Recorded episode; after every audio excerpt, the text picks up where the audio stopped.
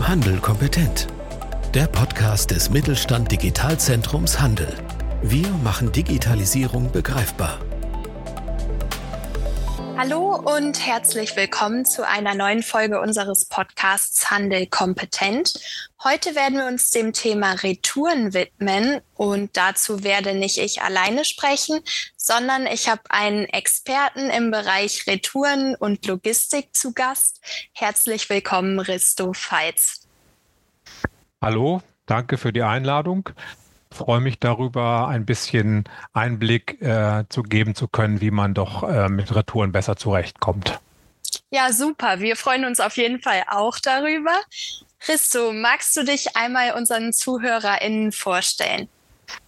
Mache ich sehr gerne. Mein Name ist Risto Falz. Ich bin 59 Jahre alt und befasse mich schon mein gesamtes Berufsleben mit der Logistik.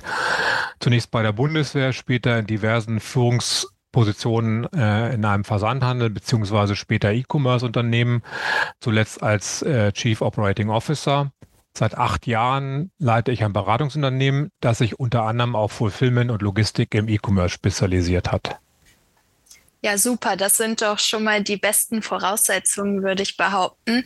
Worin genau bestehen denn deine Schnittpunkte mit dem Thema Retouren spezifisch? Ja, ich habe ja bewusst den Begriff Versandhandel eben benutzt, den man ja heute gar nicht mehr so richtig hört, ähm, weil das die Retourenproblematik in der Versandhandelsbranche schon äh, intensiv bearbeitet wurde, bevor es überhaupt E-Commerce gab. Viele damals entwickelte Verfahren und Techniken sind heute noch aktuell. Mich persönlich ähm, hat das Thema in Mitte der 90er Jahre betroffen. Ähm, wir mussten uns sehr intensiv damit befassen, als unser Unternehmen zwei Start-ups gegründet hat, würde man heute sagen, ähm, nämlich zwei ähm, Versender, die in erster Linie Textil verschickt haben. Und es hat dazu geführt, dass wir äh, überrascht wurden von der Anzahl der Retouren. Wir hatten mit deutlich geringeren Retourenquoten gerechnet und unsere Retourenstelle und die Retourenquote sind explodiert und haben erhebliche Kosten erzeugt. Nicht nur auf der Porto-Seite, sondern auch im Bereich der Workforce, der Mitarbeiter, die wir brauchten. Und wir haben dann ähm, gelernt, sehr schnell einen Managementprozess aufzusetzen, auch mit externer Unterstützung und haben ähm, das Ganze dann bearbeitet und dieses Thema hat mich in vielen, vielen Gremien und Forsch Fach- und Forschungsgremien später weiter begleitet und das tut es bis heute. Ja, jetzt haben wir schon gehört, dass ihr Probleme mit eurer Retourenquote hattet und da vor allem im ökonomischen Sinne Schwierigkeiten hattet. Ähm, worin würdest du denn sagen, besteht allgemein im Thema Retouren die große Problematik? Ja, das kommt immer so ein bisschen drauf an, welche Perspektive man gerade betrachtet. Die Öffentlichkeit in ihrer Wahrnehmung guckt gerne natürlich auf sowas wie Ökologie und Nachhaltigkeit. Das ist ein Thema, mit dem sich der E-Commerce natürlich immer wieder mal auseinandersetzt, Ware hin und zurück zu transportieren. Und jeder kennt auch die ganzen Lieferfahrzeuge, die permanent die Innenstädte verstopfen. Eine weitere Perspektive ist dann eine juristische Sicht. Schließlich ist äh, das Recht auf Retouren auch ein Verbraucherrecht und ein Recht des Kunden, der durchaus in der Lage sein muss, Garantien oder ähnliche Dinge ja wirksam äh, werden zu lassen und einzufordern. Für den Kunden dann wiederum aus seiner Sicht ist es ein, ein Thema von Service und Convenience, nämlich die Möglichkeit tatsächlich äh, Ware auch wieder loszuwerden, wenn man sie nicht haben kann, sie risikolos zu bestellen. Und bei Schäden oder ähnlichen Dingen, Fehlkäufen, Problemen jeglicher Art, die Ware auch sehr leicht zurück äh, senden zu können. Und damit beeinflusst natürlich ein, das auch eine, eine Kaufentscheidung. Also ein Kunde, der sich sicher ist, dass es einen eleganten und leichten Retourenprozess für ihn gibt, kauft leichter als ein Kunde, der sagt, das wird mir schwer gemacht, also eine, eine Hürde sozusagen. Und schließlich die Unternehmenssicht, äh, dem Unternehmen klar sein muss, dass es ein Kostenfaktor ist, der in seinem Unternehmen auftritt, ähm, in, in mehrerer Hinsicht, nicht nur die, das logistische Handling und der Transport, sondern auch dass Retouren nicht immer wieder einsetzbar sind und wenn sie zurückkommen, neu verpackt werden müssen und eine gewisse Quote auch einfach zerstört ist und nicht mehr verkaufbar. Das ist der eine Punkt. Und der zweite Punkt, die auch wichtig ist, äh, der auch wichtig ist für die Unternehmen, ist, ähm, dass es durchaus Missbrauch gibt. Kunden, die kommen wir vielleicht nachher nochmal zu, die missbräuchliches Retourenrecht ausnutzen. Auf der einen Seite und auf der anderen Seite ist natürlich, wie ich eben schon sagte, auch ähm, eine, einen Retourenprozess und die Gestaltung des Retourenprozesses äh, als Kauf Anreiz möglich, um die Nachfrage einfach zu steuern. Mache ich es Kunden leichter, mache ich es ihnen schwerer, hat eine Auswirkung, die man in den Unternehmenszahlen ablesen kann dazu, wenn man so ein bisschen zurückguckt mal in die Geschichte, jetzt hole ich mal so ein kleines wenig, klein bisschen aus, Gerne. dann äh, muss man sagen, dass ähm, das Thema kostenlose Retour ja so ungefähr in den 80er Jahren entstanden ist, als der Versandhandel damals noch am, am Einzelhandelsumsatz in Deutschland ungefähr fünf Prozent ausmachte und eigentlich äh, wie angenagelt dort stand und auch äh, die Unternehmen sich überlegten, wie kann ich eigentlich äh, Hindernisse abbauen, dass Kunden auch im Versandhandel bestellen. Es gab damals eigentlich nur ein einen ernsthaften Zusteller im B2C-Bereich, nämlich die Post. Und ähm, die Hamburger Otto-Gruppe hat ja nur innerhalb ihres eigenen Bereichs zugestellt, sodass es gar keinen Wettbewerb so richtig gab und das Ganze war nicht etabliert. Und man hat dann eben ähm, durch das Propagieren der kostenlosen, risikolosen Bestellung und kostenlosen Retoure dem Kunden das leicht gemacht. Was passierte? Ähm, tatsächlich nahmen Kunden das auf und stellt, äh, schickten zurück die Ware. Es hat also insofern funktioniert, dass man mehr, mehr Absatz machte, aber man stellte eben auch fest, dass die Kosten nicht unerheblich sind und zu, dann ist äh, gemeinsam mit der Deutschen Post damals, DHL war noch kein Thema, ist dieses sogenannte Returnmodell der Post entstanden, in der man äh, als Versender dem Kunden bereits eine freigemachte Paketmarke mitgab, weil das viel günstiger war und man dann direkt mit dem Frachtführer mit der Post da damals abrechnen konnte, als wenn die Kunden das unfrei zurückgeschickt haben. Das war ein Verhältnis von ungefähr eins zu zwei bis dreifach günstiger, ähm, eine freigemachte Paketmarke mitzuschicken, als unfreies Paket an die Post zu zahlen. Und ähm, mit diesem Retourenmodell, was damals entstanden ist für einen Versender und dann für, natürlich für alle anderen ausgerollt wurde, begann die ähm, die Versandhandelsbranche sozusagen ihre Kunden daran zu gewöhnen, ähm, äh, Retouren kostenfrei zurückschicken zu können. Ähm, damals hat man noch sehr viel Versandkosten bezahlt. Fast alle Versender, es gab es eigentlich gar nicht eine versandkostenfreie Lieferung so richtig. Insofern war ein Teil der Retourenkosten damit gedeckt. Und wenn wir uns so ein bisschen erinnern, vielleicht noch als Zalando auf den Markt drängte, nicht als erstes Start-up, da war ja Amazon viel früher dran mit versandkostenfreien Lieferungen, hat aber Zalando eine ganze Weile lang seinen, seinen Slogan Schrei vor Glück oder schick's zurück äh, in alle Welt äh, posaunt und überall im Fernsehen und so weiter und so fort gepostet und hat dann aber nach einigen Monaten das auch wieder gelassen. Äh, man mag sich äh, äh, ausrechnen können, warum das so war. Tatsächlich musste man eben auch dort lernen, dass im, im gerade im Textilhandel Retouren durchaus mehr als 50 Prozent ähm, ähm, ausmachen können und dass ein, ein Umsatz eigentlich erst dann zu zählen ist, äh, nicht wenn man eine Rechnung geschrieben hat, sondern wenn man äh, weiß, welche Ware beim Kunden geblieben ist. Und das kann eben mal um die Hälfte abweichen. Und das ist schon erheblich und die Erfahrung haben viele Startups machen müssen. Ja, ähm, jetzt hatten wir ja einen kleinen Rückblick in die Deutsche Post und auch von der Otto Group hast du gesprochen. Ähm, schauen wir uns doch mal Deutschland heute an. Wie steht Deutschland heute im internationalen Vergleich da, was das Retourenmanagement oder Retouren generell angeht? Hast du da Zahlen oder ähnliches? Also es gibt eine Forschungsgruppe Returnmanagement äh, an der Universität Bamberg, die sich immer wieder ähm, auch auf wissenschaftlicher Basis sehr intensiv mit dem Thema auseinandersetzt. Und in ihrer letzten Studie aus 1922 äh, haben sie zum Ausdruck gebracht, dass Deutschland Retouren-Europameister ist. Das liegt allerdings eben, da gibt es eine Reihe von Gründen für, es liegt aber auch an speziellen Rahmenbedingungen äh, des E-Commerce in Deutschland. Ja, dennoch denke ich, dass wir nicht weiterhin der Retouren-Europameister bleiben sollten. Du hattest ja eben schon angesprochen, dass Retouren durchaus problematisch und vor allem sehr teuer werden können. Könnte Deutschland sich eventuell etwas an dem Onlinehandel anderer Länder abschauen?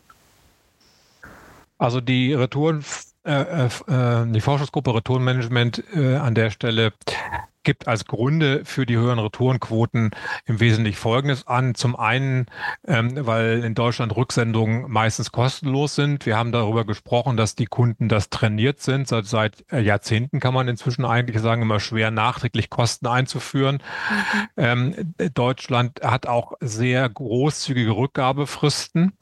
Ähm, teilweise mehrere Monate ak werden akzeptiert. Und äh, darüber hinaus kommt, dass Deutschland das Land ist, in dem der Rechnungskauf am verbreitesten ist, auch trainiert seit vielen äh, Jahren und Jahrzehnten, was dem Kunden eine Rücksendung erleichtert, weil er eben nicht vorher bezahlen muss. Ähm, diese Erfahrungen können wir auch aus vielen Projekten tatsächlich äh, äh, bestätigen. Das, was die Forschungsgruppe dort sagt, wir haben auch genau dieselben Erfahrungen gemacht, wenn man Rechnungskauf einführt als ein E-Commerce-Unternehmen, was es vorher nicht hatte, ist das ein Boost für den Umsatz, aber es ist auch ein Boost für die Retourenquote. Ähm, und andersrum kann man ähm, ähm, durch aktive Zahlartensteuerung, also wenn man einen Kunden, äh, der auffällig geworden ist mit hoher Retourenquote, den Rechnungskauf verweigert, kann man darauf äh, Einfluss nehmen, wie viel er noch retourniert. Das ist sozusagen ein Mittel, um Retourenquoten auch bewusst zu steuern. Dazu kommt eben auch in Deutschland, ähm, wie gesagt, dieser Trainingseffekt, den Kunden äh, über viele Jahrzehnte hatten und ein extrem hoher Wettbewerbsdruck, äh, der hier auch herrscht. Deutschland, Deutschland ist ja der größte E-Commerce-Markt. Hier, ähm, zumindest mal, auf, nee, ist er, ist er, ist er europaweit. Und ähm, der Wettbewerb ist hoch, sehr kompetitiv lohnt sich auch für alle natürlich in so einen großen Markt zuerst reinzugehen. Und daher ist es schwierig, hier ähm, dem Kunden in irgendeiner Form was schwieriger zu machen, weil er mit einem Klick halt eben mal schnell woanders ist und dann woanders kauft bei jemandem, der vielleicht entweder nicht so gut rechnen kann oder aber seine Retourenkosten besser steuern kann als man selbst. Daher ist, sind alle Leute da doch sehr, sehr zurückhaltend, wobei es jetzt so die ersten ähm, Ansätze gibt, tatsächlich auch ähm, Geld zu nehmen ähm, für Retouren oder Retouren äh, ähm, ein Stück weit einzuschränken bei Kunden. Also ASOS zum Beispiel hat das vor einigen Jahren begonnen, Kunden, die stark retournieren, bewusst anzusprechen und denen mhm. beizubringen, das kostet Geld und so weiter und so fort.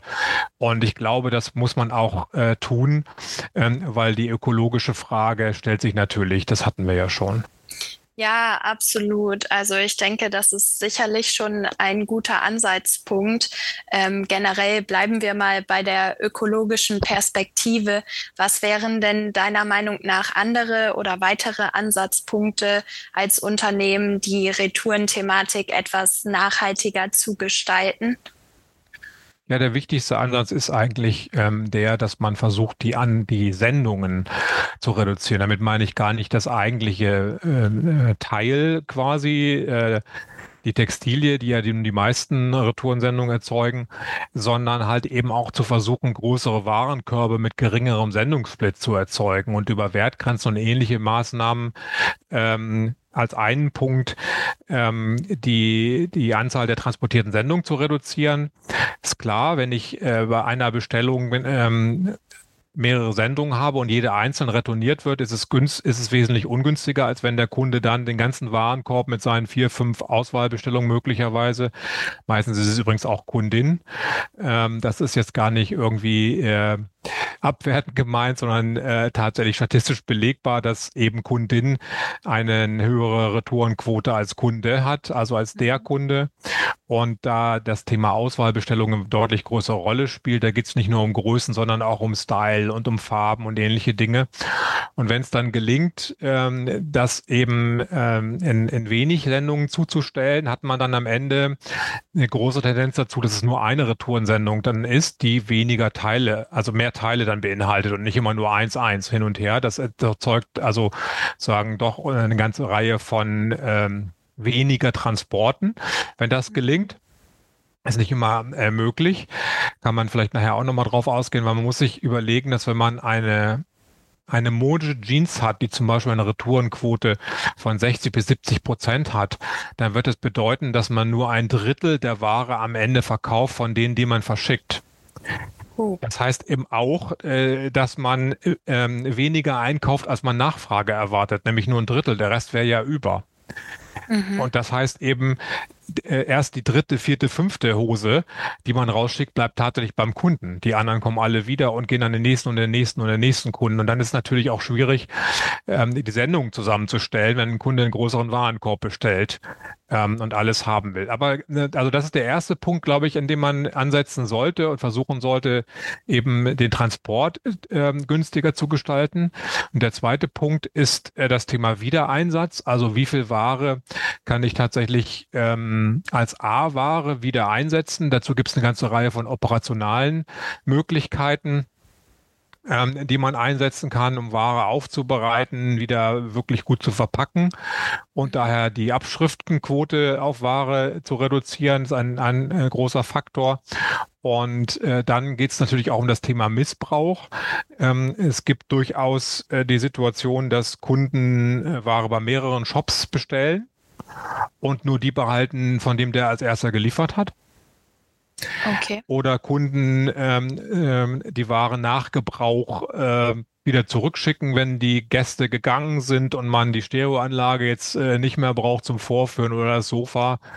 Oder ähm, ich habe persönlich Fälle nachrecherchiert. Das geht heute relativ einfach mit sozialen Medien ähm, von äh, Leuten, die halt zur Party was brauchten und das nach zurückschicken. Also wenn man mal in seine, in seine Datenbank geht und guckt sich seine sogenannten Retouren-Sünder in Anführungsstrichen an, also äh, Kunden und Kundinnen, die sehr hohe Retourenquoten haben, oft bestellen und googelt die dann mal, dann findet man oft dann Profile auf Facebook oder Instagram und so weiter. Dann ist das durchaus mal jemand, der einen Modeljob hat oder ähnliche Dinge wo man dann sich vorstellen kann, was eigentlich, äh, dass es nie darum ging, Ware zu kaufen, sondern eher darum, sozusagen etwas zu tragen.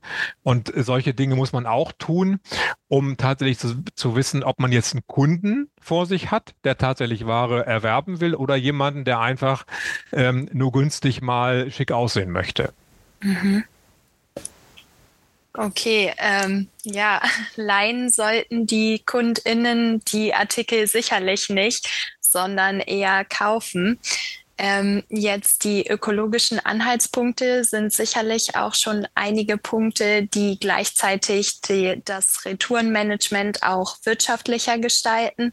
Hättest du denn weitere Anhaltspunkte, das Retourenmanagement ökonomischer zu gestalten für einen Unternehmer oder eine Unternehmerin? Ja, wenn die Retouren erstmal im Hause sind, dann ähm, geht es eigentlich im Wesentlichen um die Effizienz der Prozesse, die dann folgen. Also das ganze Thema Datenerfassung, Entlastung des Kundenkontos, dann muss die Ware beurteilt werden, neu verpackt, eingelagert werden oder neu versandt werden.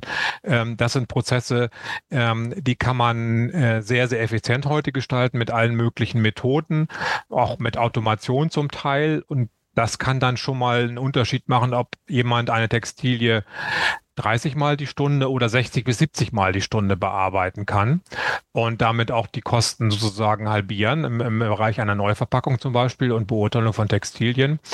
Und ein weiterer großer Treiber hatte ich eben schon kurz erwähnt, diese sogenannte Schrottquote. Also bin ich in der Lage, äh, zum einen äh, bei guter Versandverpackung Ware heile beim Kunden an und auch wieder zurückkommen zu lassen Und kann ich eventuell Ware eben kostengünstig aufbereiten? Im Textilbereich ist es öfter dann mal bügeln oder einen Knopf annähen oder Staubfäden, äh, ähnliche Dinge da ähm, zu entfernen.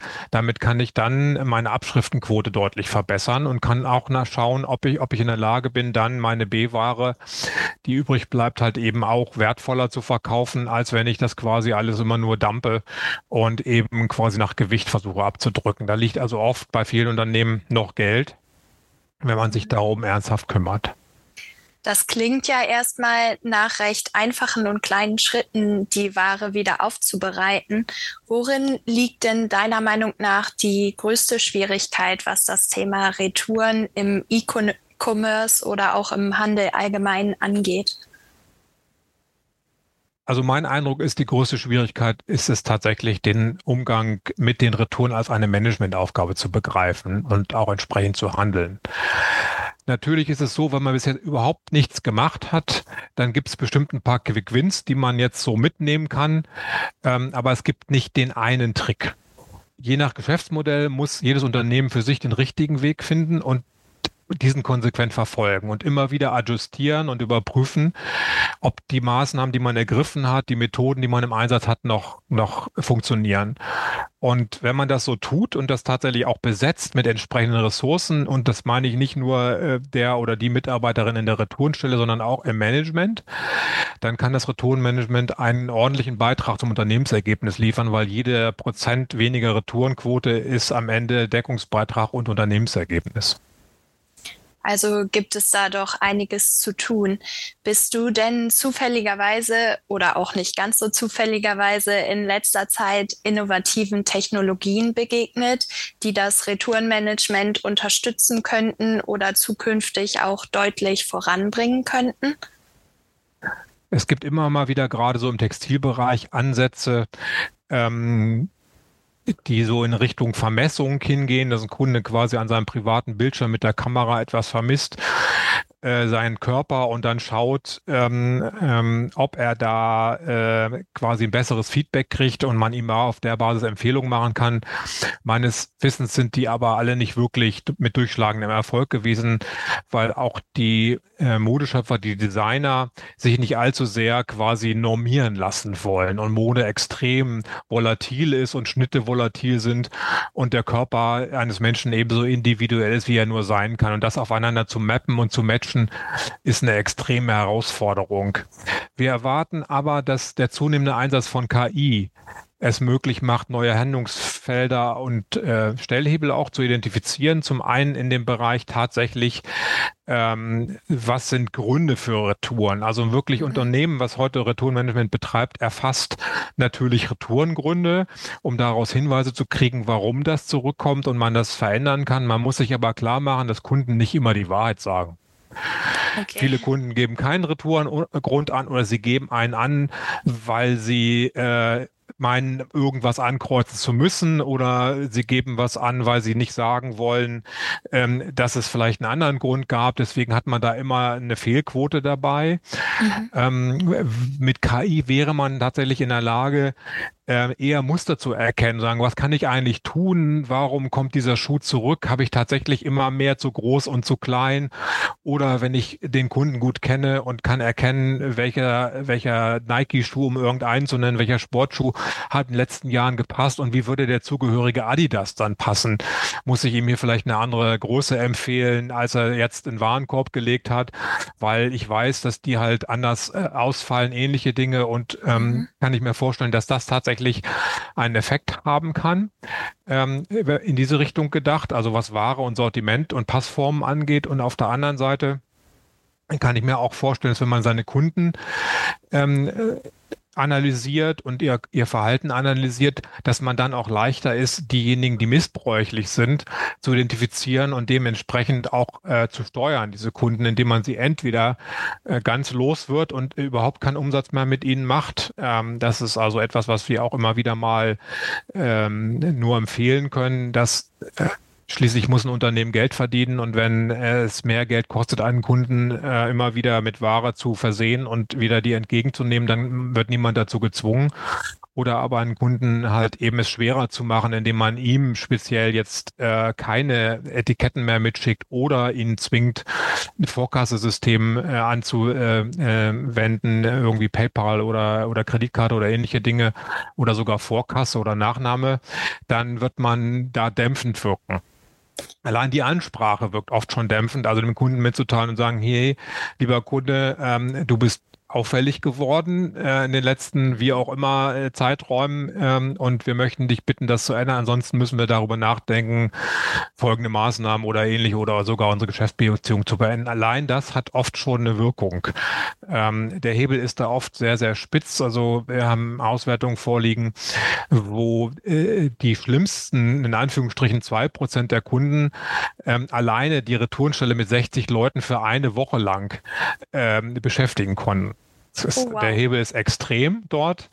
Und äh, das wäre möglicherweise bei Kunden, bei äh, E-Commerce-Unternehmen, die äh, bis jetzt gar nichts machen, mal so ein Quick-Win, sich mal äh, Kriterien zu überlegen, wie kann ich einen Retourensender eigentlich Sünder äh, in Anführungsstrichen identifizieren und was mache ich mit denen. Das wäre so mein, äh, mein, äh, meine, meine wichtigste Empfehlung. Und ich glaube, dass eben KI, äh, wenn die sich da in die Richtung ausrollt und weiterentwickelt wird, äh, nochmal einigen Beitrag leisten kann. Ja, das war ja eigentlich auch zu erwarten. KI wird sich ja früher und oder später in sämtliche Handelsbereiche einmischen und so dann vermutlich genauso in die Retourenmanagement-Ebene. Ähm, aber das wäre natürlich toll, wenn wir dadurch Vorteile ziehen können. Ja, wir haben jetzt schon eine ganze Weile gesprochen. Nachdem wir mit der KI schon ein wenig in die Zukunft geblickt haben, würde ich dich jetzt gerne abschließend noch fragen. Ein Onlinehandel ganz ohne Retouren. Ist das denkbar? Könnte das in Zukunft Wirklichkeit werden? Denn so könnten wir uns ja einiges an Schwierigkeiten und Problemen ersparen. Also wir halten das für ähm, illusorisch und auch aus rechtlichen Gründen nicht sinnvoll. Der Kunde muss ja in der Lage sein, ein Gewährleistungsrecht auszuüben oder Garantien in Anspruch nehmen oder auch mal eine Bestellung im Zweifelsfall zu stornieren. Und dafür gibt es ja inzwischen auch rechtliche Rahmenbedingungen, die wir alle als Kunden auch selber schätzen. Das Fernabsatzgesetz schützt uns ja vor ganz vielen Dingen, auch vor Sachen, die man nicht retournieren kann, wie Software oder Reisen, die ja auch online verkauft werden und die damit runterfallen. Und uns allen das Leben leichter machen. Aber man muss natürlich auch Verantwortlichkeit, verantwortlich damit umgehen. Und äh, das macht es leichter, wenn man weiß, was man damit auslöst mit einer, mit einer Retoure. Wenn man äh, den renommierten Professor Heinemann zitiert, der in dem Umfeld auch viel forscht, dann sind Retouren ein natürlicher Bestandteil des Onlinehandels. Und Unternehmen sind gehalten, damit professionell umzugehen das genauso professionell zu behandeln wie ihr Online-Marketing, weil im Zweifelsfall der, der Wert, den das zum Unternehmensergebnis äh, leisten kann, auch sehr hoch sein kann. Das können mehrere Prozentpunkte Ergebnis und Marge sein, wenn man es richtig macht. Ähm, und dazu muss man es aber auch ernsthaft nehmen, annehmen und als Managementprozess aufsetzen. Das wäre so unsere Empfehlung. Ja, vielen Dank. So, liebe ZuhörerInnen, Sie haben es gehört. Die Retourenthematik wird uns auch weiterhin begleiten. An alle HändlerInnen. Es scheint durchaus sinnvoll zu sein, Retourenmanagement als eigenes Aufgabenfeld aufzunehmen, falls das noch nicht geschehen ist. Und an alle KundInnen, die uns heute zuhören, vielleicht werdet ihr ja zukünftig etwas verantwortungsvoller mit eurem eigenen individuellen persönlichen Retourenmanagements umgehen. Ähm, danke auf jeden Fall an Risto Falz für diese doch sehr vielfältigen Einsichten in das Thema Retouren. Vielen Dank, mir hat sehr, sehr Spaß gemacht. gerne wieder. Ja, das kann ich nur zurückgeben. Und an alle ZuhörerInnen, die nicht genug bekommen können von diesem Thema, Sie finden auf unserer Internetseite digitalzentrumhandel.de weitere Inhalte zum Thema Retouren. Ich hoffe, Sie haben viel Spaß beim Lesen und ansonsten hören wir uns in der nächsten Podcast-Folge. Bis dahin wünsche ich Ihnen alles Gute. Tschüss. Mit Mittelstand Digital unterstützt das Bundesministerium für Wirtschaft und Klimaschutz die Digitalisierung in kleinen und mittleren Unternehmen und dem Handwerk. Weitere Informationen finden Sie auf unserer Webseite unter digitalzentrumhandel.de und auf www.mittelstand-digital.de.